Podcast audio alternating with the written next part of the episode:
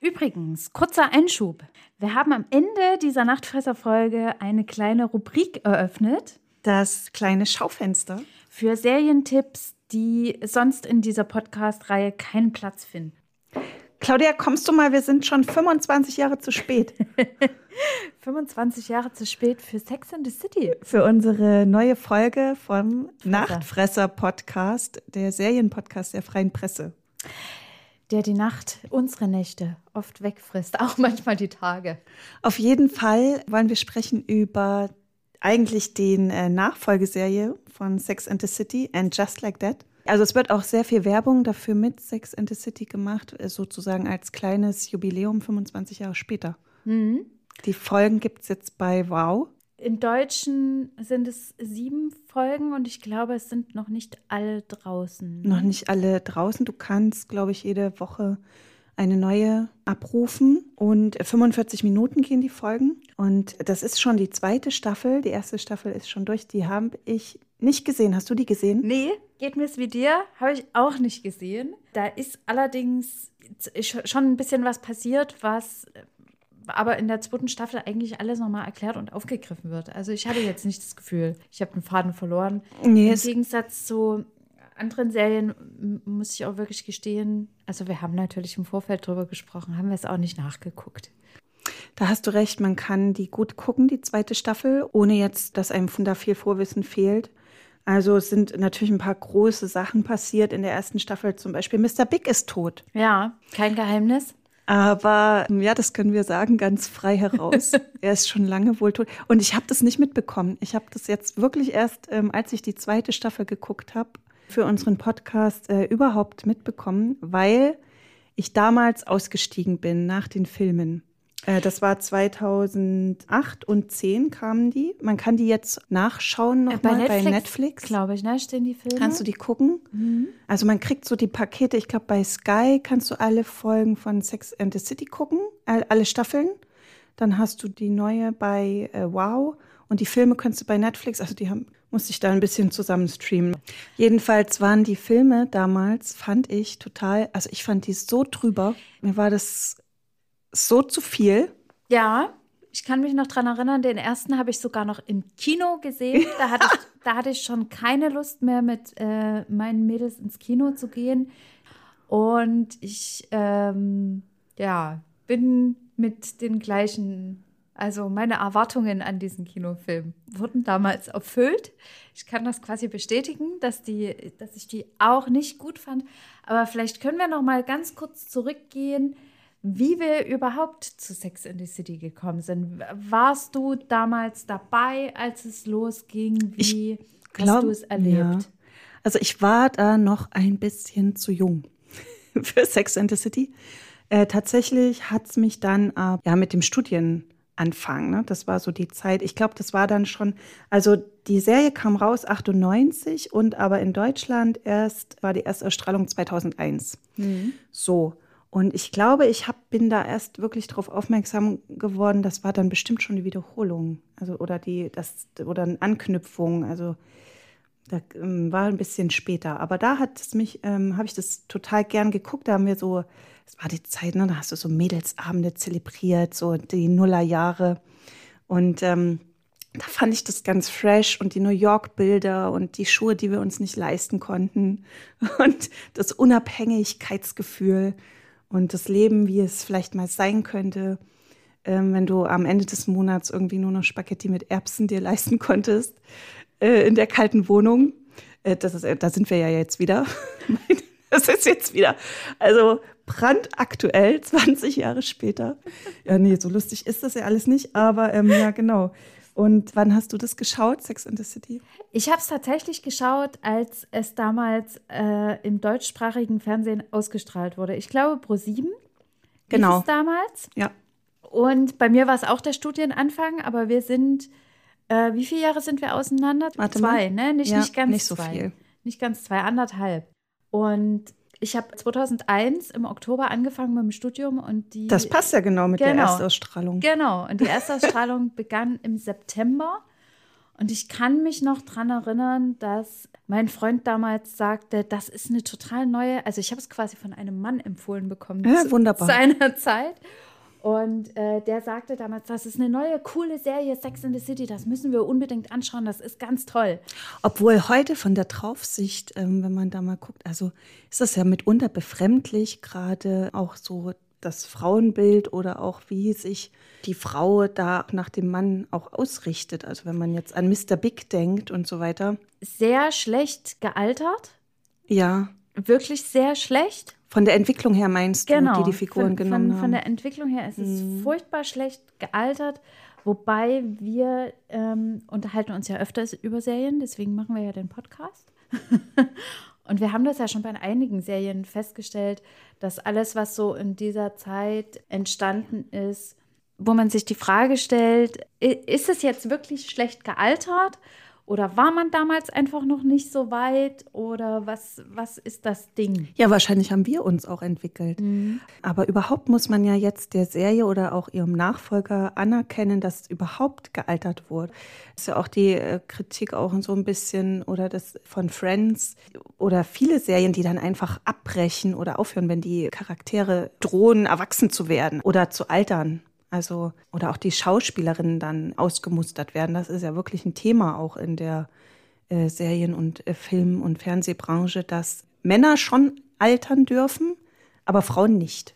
Und das muss ich sagen, da macht die Serie schon einen Punkt auch, also bei, wenn wir über And Just Like That sprechen, dass dann die Frauen in ihren 50s oder auch vorher schon in ihren 40ern erzählt werden und auch noch weiter. Also du hast ja auch dann noch die Altersgruppe der 60 plus, die dann auch ihre Geschichten bekommt, was ja vorher wirklich oft nicht der Fall war. Dann höchstens sind das dann die Omas, wenn sie mitspielen dürfen, die für die Familie kochen, wenn man jetzt so an herkömmliche äh, Serien denkt aus dem genau aus den öffentlich-rechtlichen vielleicht auch oft. Aber wenn wir nochmal einen Sprung zurück machen, wie hast du den Vorläufer Sex in the City damals wahrgenommen? Also zu, zu der Zeit, in der du es geschaut hast. Ich fand es dann sehr dieses Unabhängigkeitsgefühl und diese diese Frische auch der Bilder und natürlich diese wahnsinnigen Modebilder fand ich damals ähm, schon auch wirklich hinreißend. Also das macht es ja jetzt diese Serie auch wieder.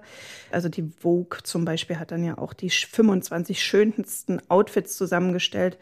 Das ist weiterhin sehr opulent auch erzählt und große Marken und dieser ganze äh, Luxus und was. Aber das ist natürlich heute so, wenn ich da drauf gucke, dass das wirkt wie aus der Zeit gefallen. Also ich mich da ganz oft gefragt, kannst du das heute noch vor den, ähm, ja, vor den Herausforderungen der Welt, vor dem, dem Armutsabfall und ähm, vor auch diesem ganzen ähm, Problem des, des Müllbergs und der Fast Fashion, kannst du das so, so problemlos, also das wird ja auch überhaupt nicht thematisiert oder problematisiert, so erzählen.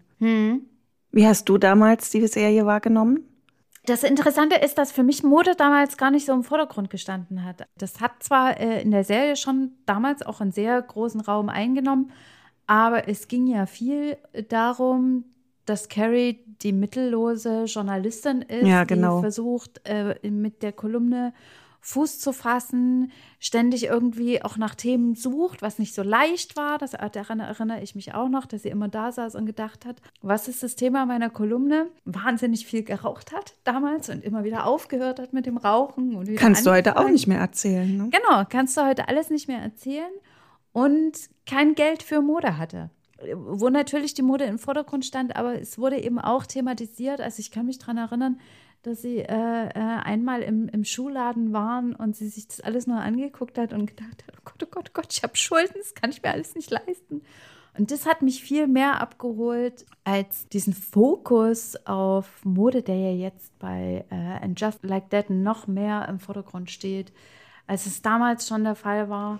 Eigentlich vergleichbar mit den Filmen. Ne? In den Genau. Filmen war das dann so, dass das so opulent und überhaupt, also so alles drüber und drauf, dass man auch das Gefühl hatte, ist das jetzt äh, eigentlich hier alles Werbeeinblendung. Und ich erinnere mich auch noch daran, dass mich damals die Erzählweise abgeholt hat, die zwar dann auch immer nachgelassen hat. Also ich weiß noch, dass es losging mit diesem stilistischen Mittel, dem Durchbrechen der vierten Wand, dass Carrie sich direkt an den Zuschauer gewandt hat und dass das wirklich auch von der Thematik, ne? Ähm, ja, es war eine ganz andere Erzählweise genau. damals. Kim Cattrall, die als Samantha ja ganz offen mit ihrer Sexualität umgeht.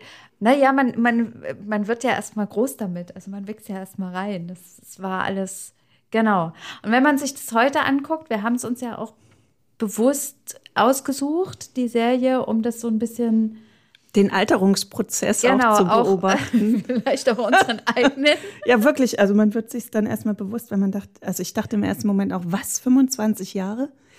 Ähm, das kann doch gar nicht sein. Ja, ist krass, ähm, ne? Dann, dann ist das schon. Andererseits sieht man ja auch an den, also diese Körperlichkeit und diese, diese offene, unverblümte Art von über Sexualität zu sprechen, das schafft die Serie ja immer noch. Hat genau. dann natürlich jetzt ganz andere Themen, die jetzt relevant sind, vielleicht auch für die Altersgruppe und versucht auch zum Teil Männer zu erreichen.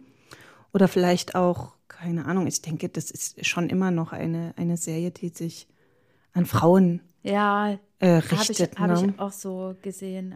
Also wahrscheinlich vor allem dann der Blick, den vielleicht die Partnerin beschäftigt. Ich sehe es eher so, dass es sich eben auch viel um diesen Alterungsprozess von Frauen handelt. In verschiedenen, genau, in verschiedenen Situationen. Situationen, mit denen ja alleinstehend, verwitwet oder immer noch ähm, Single oder verheiratet auch, Kinder geschieden. Die waren irgendwie alle, also viele waren, sehr viele Figuren waren geschieden. Aber und die auch, alternde Frau ist halt immer noch was anderes als der alternde Mann. Das ist halt leider so, ne? Also du meinst, dass äh, diese Gleichberechtigung nicht da ist, wie wir am Anfang gesagt hatten, dass genau, die dann also oft nicht erzählt werden, die, ri die richtig, Geschichten der. A, das und äh, B, äh, hat die, die alternde Frau ja ganz andere Kämpfe zu kämpfen. Ja in der Gesellschaft, in, in der Anerkennung von dem, was sie tut und äh, natürlich auch in der äußeren Darstellung. Ja, auch das, das Schönheitsbild auch Richtig. einfach. Das ist ja immer noch so und von daher, also steigt die Serie in der zweiten Staffel in Just Like That auch wirklich direkt auch so ein mit einer nackten Miranda, gespielt von Cynthia Nixon. Und Cynthia Nixon ist ja auch äh, jemand, der sich auch sehr stark für die Rechte von Frauen auch eingesetzt hat und auch immer wieder gegen Gewalt. Ähm, sie war auch in der MeToo-Bewegung, glaube ich, mit ähm, ja. wirklich eine der führenden. Das, das sind dann schon starke ähm, Eindrücke, finde ich. Also das ist, kann man der Serie schon zugestehen, dass sie da auch immer noch dran arbeitet. Und sie ist auch, einen Kritikpunkt hat sie auch abgeräumt. Es ging ja auch wirklich immer um vier weiße Frauen, die ähm, dann irgendwann auch Kohle ohne Ende alle miteinander hatten. Ja, jetzt auch haben. Jetzt auch haben. Teilweise also Carrie durch, das, durch eine Erbschaft auch. Ja, sie mimt jetzt die reiche Witwe. Also sie ist jetzt nicht mehr darauf angewiesen, dass das äh, klappt, was sie da macht. Sie versucht mhm. sich auch in, mit einem Podcast. Ja, also du, du sagst es ja schon. Also wir steigen ein mit Carrie, die gerade äh, mal wieder einen neuen Weg in ihrer eigenen Medienwelt geht, die sie sich da aufgebaut hat. Und und man verfolgt eben ihren Weg, wie sie versucht, auch wieder, also auch im, im Leben, also auch im, ja, im wirklich aktiven Leben Fuß zu fassen und vielleicht auch sich auf eine neue Partnerschaft einlassen zu können. Und man sieht sie aber auch in ihren alten Kämpfen. Also das ist so viel, das war das, was du anfangs sagtest, so viel Entwicklung traut man der Figur auch irgendwie nicht zu. Also sie hat immer noch die, die alten Kämpfe, wenn es um Männer geht. Also. Genau, man traut es ihr nicht zu und es ist ja auch nicht so gekommen, muss man jetzt mal ganz klar sagen. Also die Serie steigt ja ein äh, ähm, äh, in der zweiten Staffel mit einer Liebschaft, die sie hat. Und diese ganzen Gespräche, die die beiden im Bett und, und überhaupt so führen, die sie mit ihren Freundinnen über diese Liebschaft führt, also habe ich wirklich gedacht, ja gut, das hätte jetzt auch eine Sex in the City Staffel 3, Folge 5 sein können. Also ich glaube, das ist schon auch so gewollt. Also man traut dann aber den Fans auch nicht so viel zu. Ne? Ja, dass, genau. Dass sie dann irgendwie das unbedingt brauchen, das ganze Carrie Bradshaw ähm, Paket von Sex and the City und das wahrscheinlich schon die Zumutung. Also Samantha Jones ist ja nicht mehr ähm, dabei also die Kim Cattrall, die haben sich, also das wurde so in Staffel 1 so erzählt, dass sie sich während Covid verstritten hätten auch und versöhnen sich dann aber auch wieder.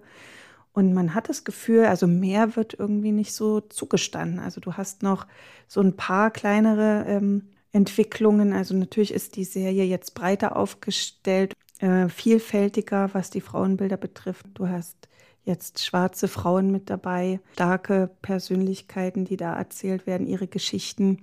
Und auch was die, die sexuelle Orientierung betrifft. Zumindest hat Sex and the City ja die Geschichten schwuler Männer erzählt. Aber, Aber auch immer ein bisschen schwieriger. Ja, immer sehr klischeebehaftet. Mm. Und mit den non-binären Charakteren ist das jetzt leider ähnlich. Ja. Habe ich so Also ich empfunden. muss auch sagen, ich habe bei allem, was jetzt dafür getan wurde, man hat sich da ja offensichtlich auch Kritik angenommen, dass in einer Stadt wie New York, die vielfältiger kaum sein kann, eben nur die Geschichte von weißen, gut dastehenden, genau. erfolgreichen Frauen erzählt wird. Richtig. Und man hat sich diese Kritik ja offensichtlich schon angenommen, aber es fühlt sich trotz allem so an, als käme diese Veränderung mit dem Holzhammer. So, jetzt habt ihr hier eure schwarzen Frauen und hier eure non-binären Charaktere und jetzt haben wir ja alles dafür getan. Da jetzt noch den Dreier und da die lesbische Beziehung. Ja, es, es, es kommt leider nicht besonders gekonnt rüber, sondern Vielleicht, ja, das äh, habe ich mich auch gefragt, warum das eigentlich einem so vorkommt. Vielleicht auch, weil das so angesetzt wurde, eben jetzt nochmal da die Staffel drauf zu machen. Sieben Folgen sind ja jetzt auch nicht so viel. Ich hatte ganz oft das Gefühl, man nimmt sich nicht die Zeit, was zu Ende zu erzählen, dass da viel auch aneinander geklebt schien oder sehr hoppla hopp dann passierte. Trennungen, Versöhnungen wieder zueinander finden. Also bei allen Charakteren eigentlich. Scheidung, auch Wechsel von, von irgendwelchen ähm, Lebensentwürfen, die man jetzt eingeht oder wieder ablehnt oder wechselt. Das war mir alles sehr aneinander gepappt. Mir auch und ich hatte vor allen Dingen auch das Gefühl, dass das wenige, was, was die Serie ausgemacht hat, verloren gegangen ist. Ja, wir, wir haben wir es auch schon im Vorfeld besprochen, dass so Charaktere, die wenigstens so ein bisschen Biss hatten, dass selbst die eigentlich sehr langweilig geworden sind. Wen meinst du jetzt speziell? Speziell denke ich jetzt an äh, Miranda, ja. die ja eigentlich auch für ihren Zynismus immer bekannt war und auch immer so ein bisschen für so eine Schwarzseherin, was ich an ihr immer sehr mochte. Ja. Und sie kommt jetzt extrem unsicher und unterwürfig auch. unterwürfig rüber. Und damit meine ich gar nicht so, dass sie versucht, ihre Rolle äh, zu finden als bisexueller Charakter oder noch nicht wissen. Probiert ähm, sie das nur aus, genau, oder ist das ihr Weg, ja? Genau, das, das meine ich gar nicht, weil diese Unsicherheit ist ja völlig legitim und die kann man ja auch zeigen. Aber sie ist an sich so ein unsicherer Charakter. Also sie lässt sich von Shea, von ihrer Partnerin, sehr, ich will jetzt nicht sagen herum. Schlecht behandeln. Ja, schlecht behandeln, also, genau. Ich wollte erst sagen herumkommandieren, aber irgendwie kommt es ja auch selber. Also äh, letztlich ist es schon wirklich, also ich habe dieser Charakter Che Diaz ist eine, also äh, ein Stand-up, non-binärer Stand-up-Comedian von Sarah Ramirez gespielt bekannt aus Grey's Anatomy als Dr. Torres noch. Dr. Torres. Super, ähm, die Entwicklung hat sie auch öffentlich zum Thema gemacht damals, also schon ewig her, ist sich bekannt und da dann diesen, diesen, ich weiß nicht, ob sie selber damit glücklich ist mit dieser Rolle, mit diesem Jay, weil sie ähm, da schon sehr letztlich auch unsympathisch rüberkommt und auch nicht viel Entwicklung. Also man sieht diesen Charakter viel auf der Couch und ähm, kiffend. Kiffend, betrunken. Ähm, ja, aber auch. Gut, auch wiederum, ähm, was, was schon ein wichtiges Thema ist, dass man auch versucht, glaube ich, dieses Thema Depressionen abzubilden. Aber es wird nicht gut erzählt, finde ich. Also, weil, weil was der Charakter damit auskämpfen muss oder wie es ihr tatsächlich geht, der Figur wird auch nicht. Also man sieht man sieht eigentlich äh, jemanden, der da vor sich hin vegetiert, aber die anderen gehen dann auch wirklich nicht, also das spielt dann nicht wirklich eine Rolle in diesem ganzen Kosmos. Die anderen haben ihr Glitzerleben und das ist so der, weiß ich nicht, der dunkle Punkt der Serie. Ja, wurde, glaube ich, auch von vielen zerrissen. Dieser Erzählstrang zwischen Miranda und ihrer Freundin die, die so eine ganz ungesunde Beziehung haben, einfach auf den Punkt gebracht. Ja. Das Äh. sieht, ja, das ist eigentlich toxisch. Ne? Wie, Mhm. wie auch diese, was da ähm, gezeigt wird oder wie, wie, wie viel auch dann äh, Miranda aushält. Und ich muss auch ehrlich gestehen, dass mich dieser Kampf mit ihrem noch Ehemann furchtbar gelangweilt hat.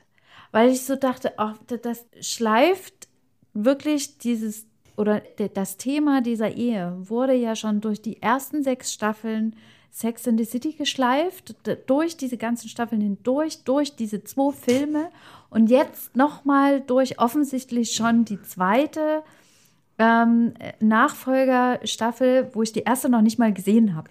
Weißt du, und da habe ich so gedacht, wie langweilig kann es denn bitte sein? Ja gut, aber das wiederum ist, glaube ich, dann vielleicht auch gerade, die haben ja ein Kind zusammen, Brady, der dann irgendwie, äh, ist der schon 17, so in dem Alter, dass das, du kommst, denke ich, dann schon nicht voneinander los. Das äh, bringt das mit sich. Also das können dir ja auch alle. Ja, das verstehe ich. Aber sie wohnen ja irgendwie Ja, ist diese Wohnsituation ja auch immer noch so, wo ich mir so denke, warum? Also ich glaube, der Sohn bringt es dann auch irgendwann mal auf den Punkt und sagt, euer, eure Situation ist ja das Problem. Ja, die ist nicht- problematisch, nicht meine. Das nicht stimmt. meine. Und da, das fand ich echt gut, weil das so, weil das so ist. Also wie, wie kann man das immer noch nicht gebacken bekommen? Also die, sich, sich da irgendwie auseinander zu klamüsern. Also das fand ich sowieso interessant, dass die Kinder eigentlich äh, fast erwachsener mitunter wirkten als die voll. als die Erwachsenen. Und die haben das auch so ein bisschen, die fand ich interessant, die Figuren, weil die haben es so ein bisschen aufgebrochen. So dieses, diese immer gleichen Schleifen, die diese vier Frauen, die, wir haben ja auch noch die Kirsten Davis als Charlotte, die immer gleichen Schleifen alle miteinander nehmen, um ihre Handtaschen und um ihre toxischen Beziehungen und um ihre, um ihren Fame in der Society. Und die Kinder sind dann eigentlich die, die mal den Spiegel vorhalten. Und da, das hatten wir ja auch am Anfang in der Vorbesprechung mal gesagt, dass Charlotte hat ja dann ein äh, Kind, äh, die, die Rose, das war ihre Tochter, die sich inzwischen auch als nicht-binär ähm, definiert und äh, sich Rock nennt. Und äh, das fand ich eigentlich einen super guten Zug, weil sie da eigentlich als äh, die normalste eigentlich dastand, ein ganz normales Wesenkind, Heranwachsende, die diese immer gleichen Schleifen aufbricht und dann ausgerechnet wird sie entdeckt zum Modeln und ist dann auch in diesem ganzen Label-Kosmos. Also wo du denkst, oh bitte, warum? Und eigentlich wird es dann aber auch schnell wieder klar, weil ich nenne jetzt nicht die Marke, aber ich hatte das gesehen, im Frühling war das genau dieselben Teile, die dann groß vermarktet wurden und vorgestellt wurden. Natürlich wird so auch die Serie finanziert mit diesen Labels. Und es war aber so mit der Keule, dass du wirklich denkst, eigentlich müsstest du jetzt von deinem Streaming-Geld was zurückbekommen. Aber jetzt sind wir schon mal bei Mode und der Ausstattung. Was ist deine Meinung dazu?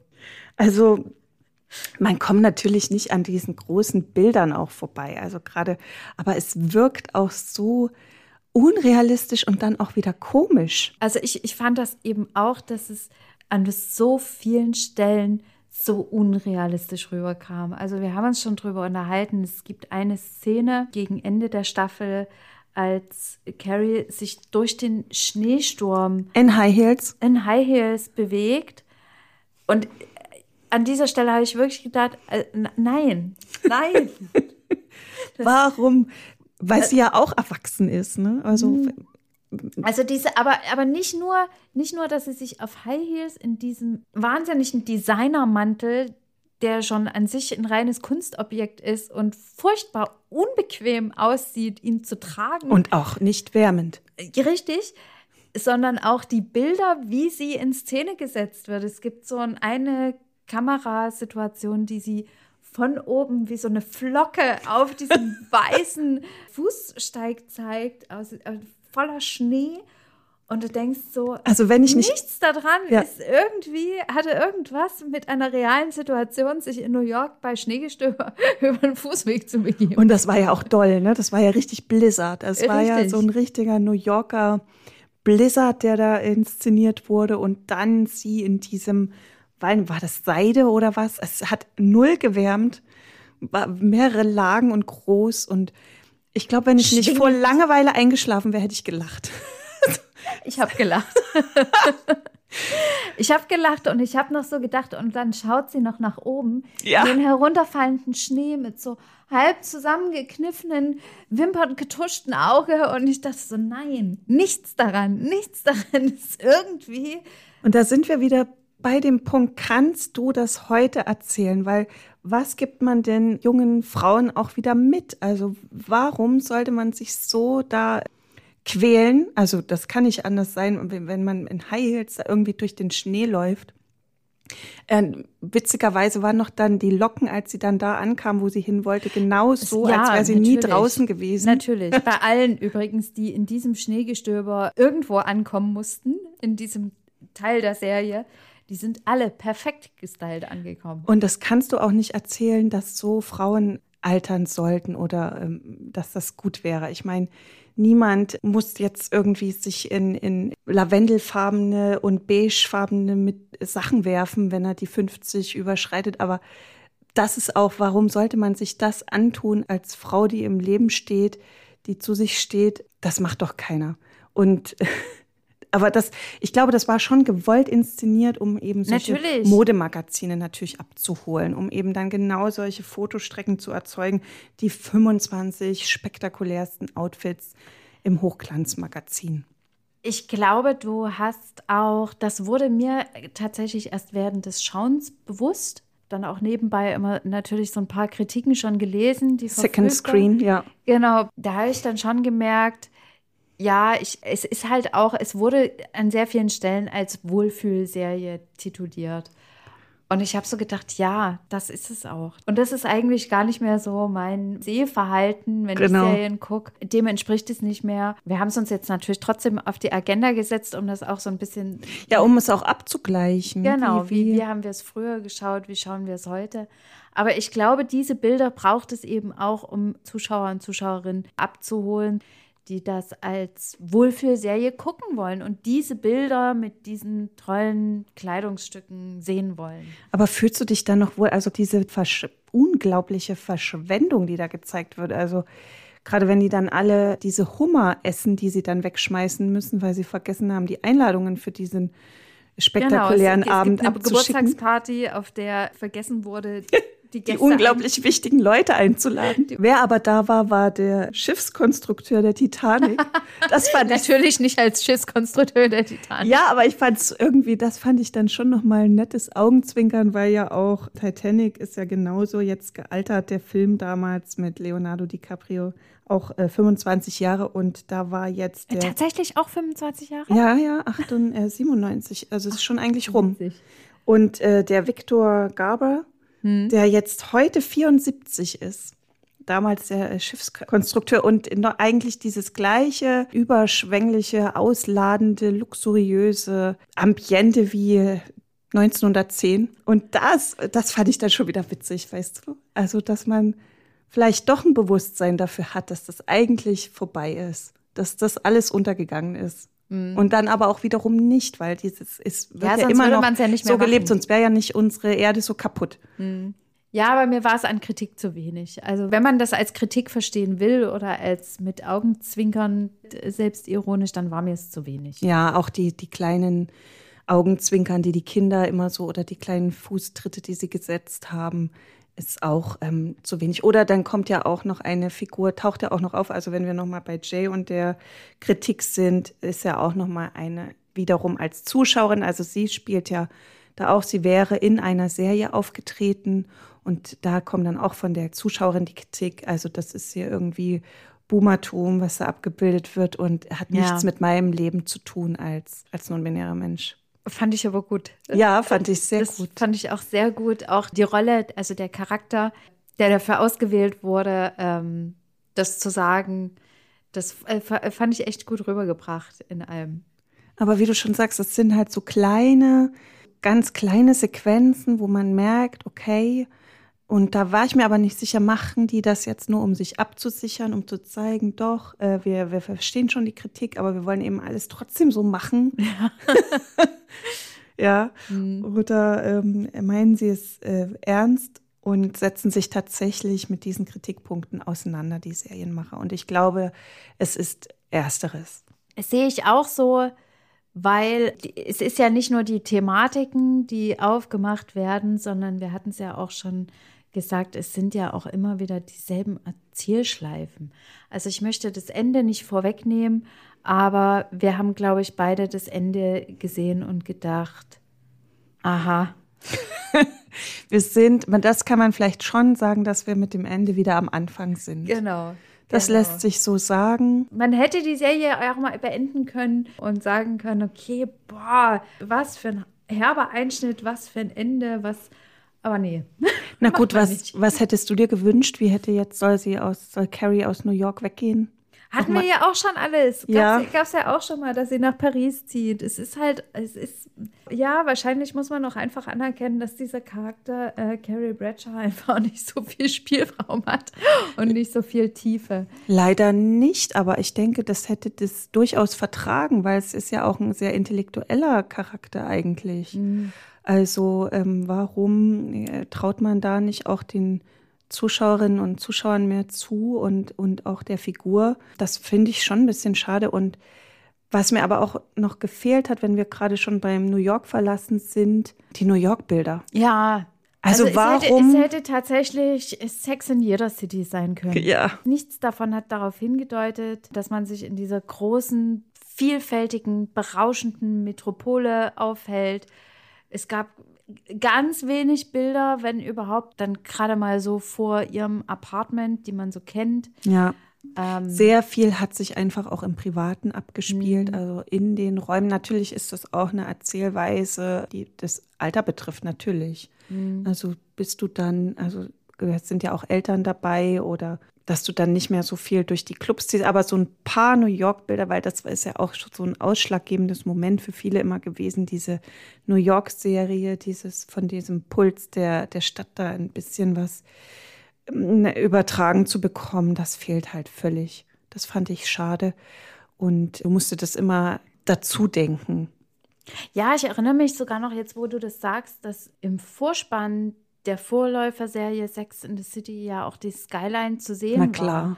Und ich glaube, ähm, hat dann sogar, weil es ja wie gesagt 2000 ähm, oder 9, äh, 98 beziehungsweise im deutschsprachigen 2001 rauskam, in den Folgestaffeln irgendwann das World Trade Center hm. rausgenommen, weil es halt irgendwann leider nicht mehr da war. Ja.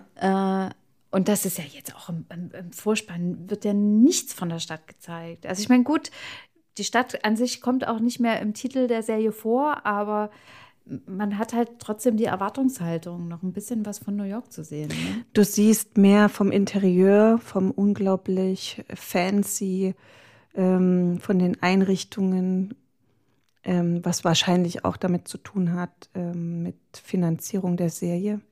Also inzwischen mhm. glaube ich da schon so, so opulent, wie sie auch ausgestattet ist, überall dass das gezielt auch eingesetzt wird. Und das wird dir erzählt von diesen unglaublichen Kleiderschränken immer wieder, von diesen wahnsinnig ausgestatteten Apartments, die sich im wirklichen Leben wahrscheinlich keiner leisten kann. Also da hätte ich mir auch so, so ein paar totalen oder vielleicht, ich meine, vielleicht ist das auch inzwischen zu kitschig oder die Serienmacher sagen, okay, kannst du eigentlich nicht mehr bringen, so ein Flug jetzt da über die Brooklyn Bridge, aber so gar nicht zu erzählen, also wo man jetzt ist, finde ich auch schade, gerade für die, die jetzt von außerhalb da drauf gucken.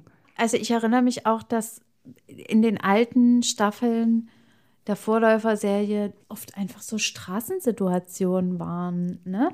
Stimmt. Das, das hat ja jetzt auch total wenig stattgefunden. Also außer, dass sie da in diesem Schneesturm äh, über den Rinnstein wandelte, hattest du ja kaum auch irgendwie eine, eine Situation, in den Straßen. Es war auch immer ja gerne im, im Central Park auch ja. mal eine Einstellung oder irgendwas. Das hatte man nicht. Dann gibt es die eine Sequenz, wo sie auf dem Radweg rumsteht. Da hat man noch so ein bisschen statt. Mhm.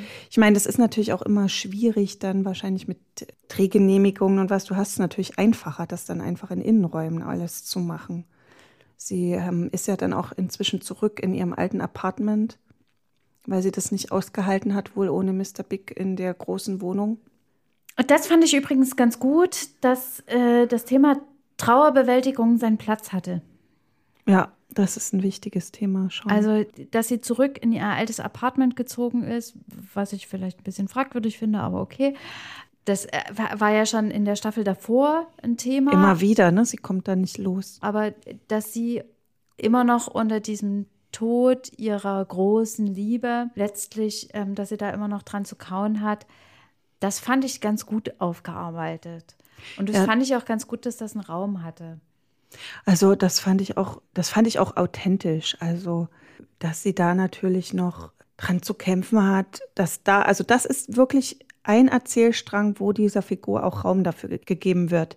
Ich habe ja vorher gesagt, dass sehr vieles so hoppla hopp passierte in der Entwicklung der Figuren, aber das gerade, das fand ich gut, dass das Raum hatte, weil dass da eben nicht direkt, also wirklich eine tiefe neue Bindungen eingegangen werden können, dass das auch erzählt wird und dass sie da auch, sie versucht ja, sie hat ja dann ein Buch geschrieben, in dem sie versucht, das aufzuarbeiten Loved and Lost. und dass sie das dann alles nochmal wieder zurückwirft, auch wenn sie versucht, dann aus diesem Buch zu lesen. Wobei meine Lieblingsszene in diesem Zusammenhang tatsächlich diese zufällige Begegnung mit dieser alten Freundin war, Ja. deren Name ich leider gerade nicht parat habe. Und da, das habe ich, das habe ich ein bisschen gefühlt, weil das so eine Begegnung war mit, oh Gott, nein, bitte nicht, bitte nicht sie. Und ah, da habe ich jetzt gerade gar keine Lust. Meinst du die, die das Dickpick dann geschickt hat? Genau. Also so übergriffig auch. Äh, Also gibt ja Genau. viele Übergriffigkeiten in der, in der Serie. Und ja, das war das, auch so ein äh, Punkt. war mir tatsächlich auch zu wenig beleuchtet, dass wie übergriffig das war. Aber ist okay. Also nee, es ist natürlich nicht okay, aber was ich eigentlich sagen wollte, war diese Begegnung aber sehr schön, dass diese sehr aufgedrehte Figur, deren Name ich jetzt leider nicht parat habe, Ich auch nicht. dann so kurz in sich geht und sagt, naja, klar, also das zweite Jahr ist das Schlimmste. Mhm. Also das, und, und dann so aus ihrer Erfahrung spricht und so aus diesem ganz aufgetreten ganz kurz runterkommt und du merkst, dass Carrie auch aus dieser zufälligen Begegnung, vor der sie sich ku- kurz vorher fast noch wegdrehen wollte, äh, um irgendwie da rauszukommen, noch was mitnimmt. Und das ist ja sehr oft so. Also das hattest du bestimmt auch schon mal, dass man irgendjemand auf der Straße getroffen hat, gesmalltalkt hat, vorher noch gedacht hat, oh Gott, bitte nicht, bitte nicht, bitte nicht. Und sich dann aber dann irgendwie daraus aus diesem Gespräch so ein, zwei Sätze ergeben, wo man denkt, oh boah, ist das aber gut jetzt. War es doch eine Bereicherung. Mhm. Also ich fand es auch eine gute Szene, weil man da auch gesehen hat, dass es natürlich auch ein gewisser Schutzmechanismus Ja, ja, genau. wahrscheinlich war, Also diese sehr- Überdrehtheit. Da hat sehr viel drin gesteckt in dieser Szene. Es gibt wenige Szenen, in denen sehr viel drinsteckt in der Serie, Mhm. aber sie, sie muss man ihr schon zuerkennen, dass es sie gibt. Ja. Ein paar gibt's. Ein paar gibt es. Lass uns doch mal über einen anderen Mann noch sprechen, der auch auftaucht. Das wird ja schon angeteasert. Ja, taucht sogar im Trailer auf, ne? Taucht ähm, auf, wird angeteasert, dass das natürlich ein Highlight auch ist, auf das Fans vielleicht warten, weil es gab ja schon einmal eine Begegnung. Im ersten oder im zweiten? Was? Ich glaube im zweiten Film. War es im zweiten Film? Hm, Ich glaube, es war im zweiten Film. Ja, auf einem, Ich in glaube- Ägypten ich auf glaube- dem Bazar in Kairo. Ja, ja, oder Dubai oder wa- was weiß ich was. Nee, Moment, Dubai wäre dann, das wäre der zwei, ach, keine Ahnung. Also die waren so, Sie treffen sich auf jeden Fall in einem der Filme. Belassen wir es dabei. treffen sich Aiden und Carrie. Mhm. Und da gibt es auf jeden Fall auch wieder eine äh, Begegnung. Aber, also er hat einen Auftritt, aber wir können nicht zu viel verraten schon. Nee, ich, mir, mir wurde übrigens letztens auch gesagt, dass äh, wir tatsächlich zu viel spoilern. Oh Gott. Das ist natürlich. Äh, Ja, aber er ist im Trailer drin, genau, Entschuldigung. genau. Er ist im Trailer drin. Was, was? äh, Jetzt ist es ja auch schon drauf. Ja. Aber da hast du mir auch gesagt, dass du eigentlich keine Lust drauf hattest, Nee, nochmal hatte den nicht. gleichen, Hatte immer selben nicht. Mann zu sehen. Weil halt ihre Geschichten damit halt auch immer so wiedergekäut werden und es sich, nichts verändern kann. Es gab aber eine, also es gab mehrere interessante Begegnungen eigentlich für sie. Und da wurde aber, also man kannte das jetzt so interpretieren, dass sie sich aufgrund der Trauer nicht darauf einlassen konnte. Oder es auch natürlich irgendwelche seltsamen, natürlich hat man, äh, hat natürlich in dem Alter jeder seinen Schatten. Ja, also ja. wer läuft denn da noch unbelastet durch die Gegend und ist nicht in irgendwas verstrickt? Das sieht man ja dann auch am Ende, äh, wenn Miranda versucht, nochmal eine andere Frau zu treffen. Mhm. Das fand ich dann schon eine herrliche Szene eigentlich. Sie war ja so fasziniert. Aber auch so überzeichnet. So überzeichnet, ja. Ich fand es so überzeichnet. Also man hätte das ja auch einfach ein bisschen sanfter machen können. Na, weil, weil, das muss ich auch sagen, sie trifft quasi diese, diese tolle Frau, nochmal kurz zur Erklärung, datet sie, alles funktioniert, weil sie weiß ja am Anfang nicht, kann ich sie einfach so nach einem Date fragen, äh, spielen wir in derselben, auf derselben Spielfeldhälfte und sie macht es aber dann und beweist da den Mut und ist erfolgreich und kommt dann zu dieser tollen Frau, die in einem absoluten Loch lebt und, und stellt sich dann aber eben auch diese Frage, wie komme ich jetzt aus der Situation raus, bis sie irgendwann checkt, ich bin ja mit 50, also ich kann doch einfach gehen. Richtig. Ja. Und da habe ich auch so gedacht, ich wäre schon viel eher gegangen. Also ich hätte schon in dem Moment, wo sie die Tür öffnet, hätte ich schon gesagt, ah, okay, ich bin falsch. Ah, danke, ciao. Andererseits ähm, fand ich diese Szene auch wiederum gut, weil in diesem ganzen Glamour-Kitsch war das eigentlich der Einbruch in die Wirklichkeit? Weil wer um Himmels Willen, ja, wie wohnen denn die Leute dann auch in so einer teuren Metropole? Wenn das, nicht oft in einem Loch. Stimmt, das war das Einzige, was ich gut fand, weil du das Bett schon im Anschnitt siehst und dir schon klar wird, die Wohnung kann nicht sehr groß sein. Ja. Und das ist es ja. Ne? Also niemand äh, mit einem durchschnittlichen Einkommen lebt, glaube ich, in New York in einem Loft in diesen wahnsinnig opulenten mit ausgesuchter Designer-Tapete und einem, mhm. also das fand ich dann, das war der Punkt, an dem ich, also ich fand es auch nicht gut, wie lange sie eigentlich in vielen Dingen sich eben drauf einlässt, die Miranda, wie lange sie vieles aushält. Und das war wieder so ein Punkt, wo ich dachte, oh nein, aber dieses, ähm, diese Wohnsituation mal sich da ein bisschen ehrlich machen, weil sie nach außen ja auch äh, jemand war, ähm, der sehr viel auf Repräsentation und auf Auftritt, die Frau, die sie da trifft. Und dann wird aber klar, ähm, wie, wie, ihr Hintergrund aussieht und dass sie, ähm, dass das nur Fassade ist. Das fand ich dann schon wieder gut. Aber wie gesagt, es hätte auch alles ein bisschen subtiler sein können, mir was, weil es ja in dieser Überzeichnung trotzdem nur so semi-lustig ist. Weißt du, also es ist ja auch nicht so, dass du schallend lachst, weil es so urkomisch ist, sondern es ist einfach nur plakativ. Ja, und wiederum ist es dann auch traurig, weil es ja sehr schnell dann auch festgestellt wird, okay, das ist hier nicht meine Liga, da bin ich wieder raus. Mhm. Damit äh, mache ich, mich, mach ich mir jetzt hier nicht meine gut manikürten Finger. Genau, das, deswegen muss ich sagen, finde ich es an vielen Stellen einfach schlecht erzählt. Mhm. Wenn es irgendwie trotzdem noch witzig erzählt wäre und so, dass, dass du wirklich laut lachen musst, dann hätte es auch noch seinen Reiz. Aber so muss ich sagen, meine Erwartungen an die Serie wurden erfüllt. Ich hatte nämlich genau diese. Also, um das jetzt nochmal aufzunehmen, ich frage die Frage trotzdem: Binge-watchen oder abschalten? Abschalten. Du schaltest ab. Ich schalte ab. Wobei man also ja schon, also du hattest ja schon gesagt, dass viele vielleicht auch, die genau das vielleicht wollen, die schönen Bilder oder nochmal auch vielleicht in Erinnerungen an früher schwelgen oder die Figuren einfach auch nochmal wieder treffen wollen. Weil also gerade von Charlotte wird ja erzählt, wie, wie ihre Kinder groß geworden sind. Und wenn man Lust darauf hat, kann man sich das schon angucken. Und es gibt ja, die ist jetzt nicht, also von der Machart ist, ist es ja schon auch äh, gut gemacht, opulent und schön und alles erzählt. Aber wenn du jetzt ein bisschen mehr willst, ist es schon äh, zum Abschalten. Und ich muss sagen, ich bin auch, was mir dann bei guten Serien einfach nicht passiert, oft eingeschlafen. Ja, es ist, ist hm. Also ich habe schon dran gemerkt, dass ich nicht so Lust hatte einzuschalten. Also es hat ja. mich jetzt nicht getriggert, oh Gott, wie geht's? Weil wenn eine Serie wirklich mich dann abholt und gut ist, dann willst du ja wissen, wie geht's weiter und schaltest ein. Das hat sich einfach nicht eingestellt. Okay, wir haben uns noch einen kleinen Bonus überlegt. Ein Schaufenster haben genau. wir. Genau. Wir haben uns ein kleines Schaufenster überlegt, in dem wir Serien mal kurz anteasern wollen, für die wir jetzt nicht immer eine Podcast-Folge lang Zeit haben, die zu besprechen. Aber vielleicht hat der eine oder andere doch Lust, da mal reinzuschauen oder entdeckt etwas für sich. Du hast schon was vorbereitet, Claudia. Ich habe aber nur zwei kleine, kurze Sachen vorbereitet. Und zwar habe ich mir jetzt mal was aus den öffentlich-rechtlichen Mediatheken rausgesaugt. Und zwar Kranitz bei Trennung Geld zurück. Das ist eine Serie, eine deutsche Produktion mit Jan-Georg Schütte und in der Nebenrolle mit Bjarne Mädel. Ach, Bjarne Mädel. Und Wer will das nicht gucken?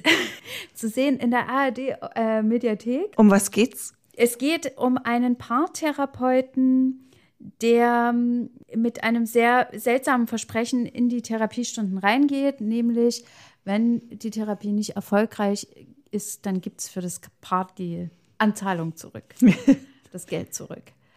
Und ich mag das sehr, weil es sehr kurzweilig ist. Es ist wahnsinnig witzig und du musst es nicht stringent gucken. Ach so, also du musst jede, es nicht. Jede Folge behandelt quasi eine Therapiesitzung mit einem Paar in ganz unterschiedlicher Konstellation. Also es geht nicht nur um die, um die Liebesbeziehung, okay. sondern generell um die Beziehungstherapie.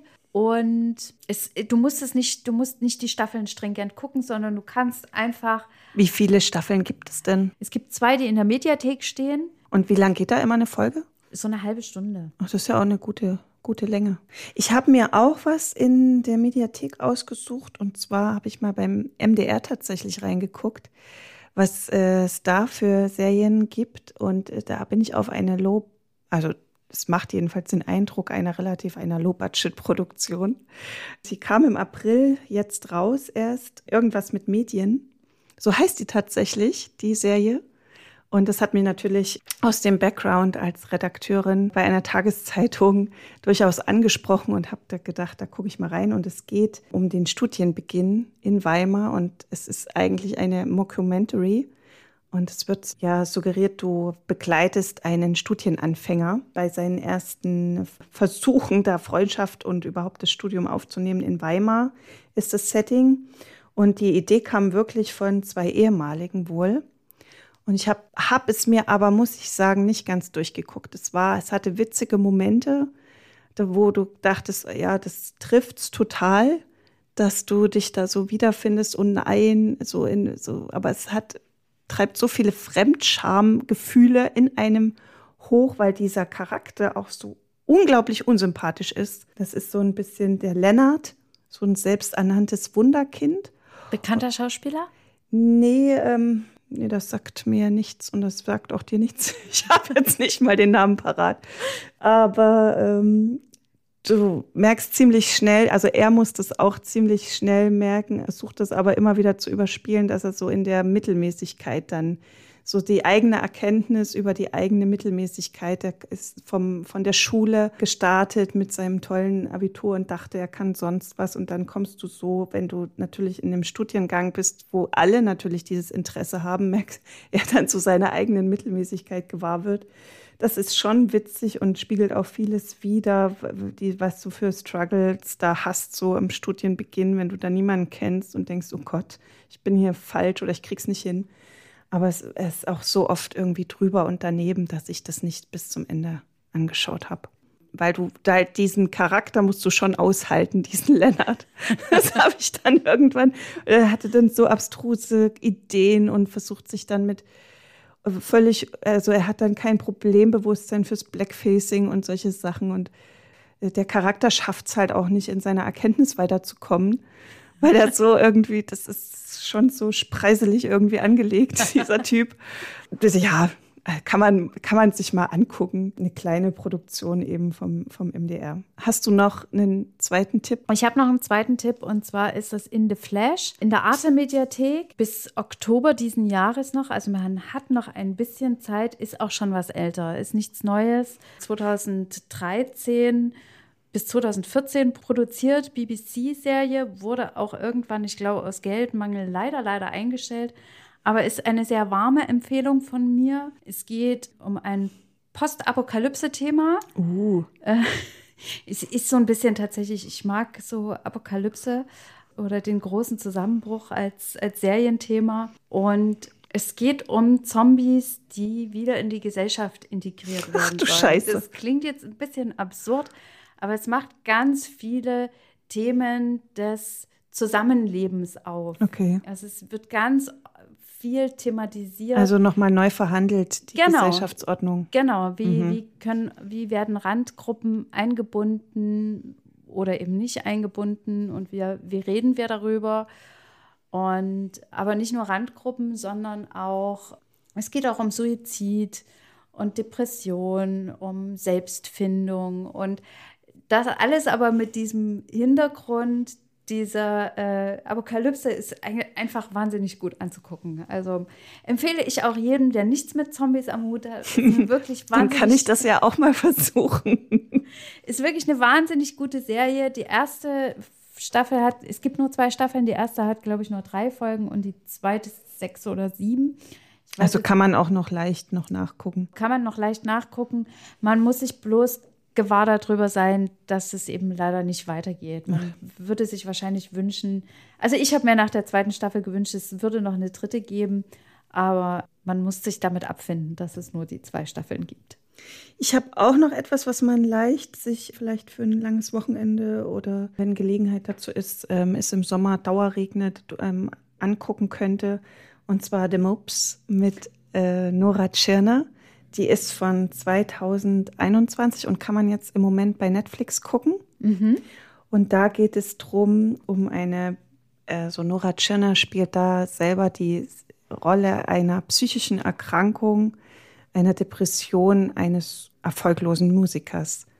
Und das ist wirklich äh, gut gemacht, weil dieser Schatten oder dieses Unaussprechliche oder diese Krankheit, die man oft auch nicht so fassen kann, wie als hätte man jetzt sich ein Bein gebrochen, da greifbarer wird in Form eben eines tatsächlich eines neuen Charakters.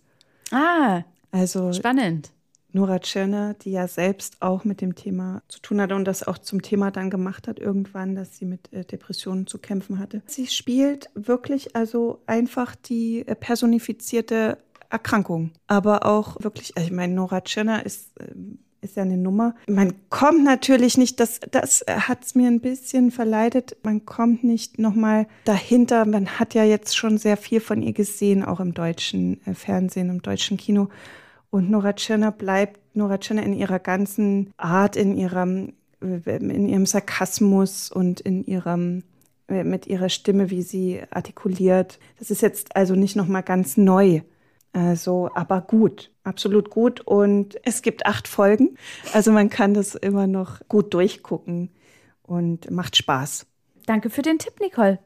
Dann äh, werde ich vielleicht mal die Zombies versuchen und du vielleicht hast Die Lust auf das. Ähm, weil Nora Tschirner hat in der Rolle auch ein schwarzes Käppchen auf. Das finde ich dann schon wieder gut. Das kleine Hasskäppchen wird gut erzählt. Wir hören uns. Von daher würde ich sagen, bis zum ersten Mittwoch im August. Wir hören uns dann. Bis bald. Ciao. Ciao.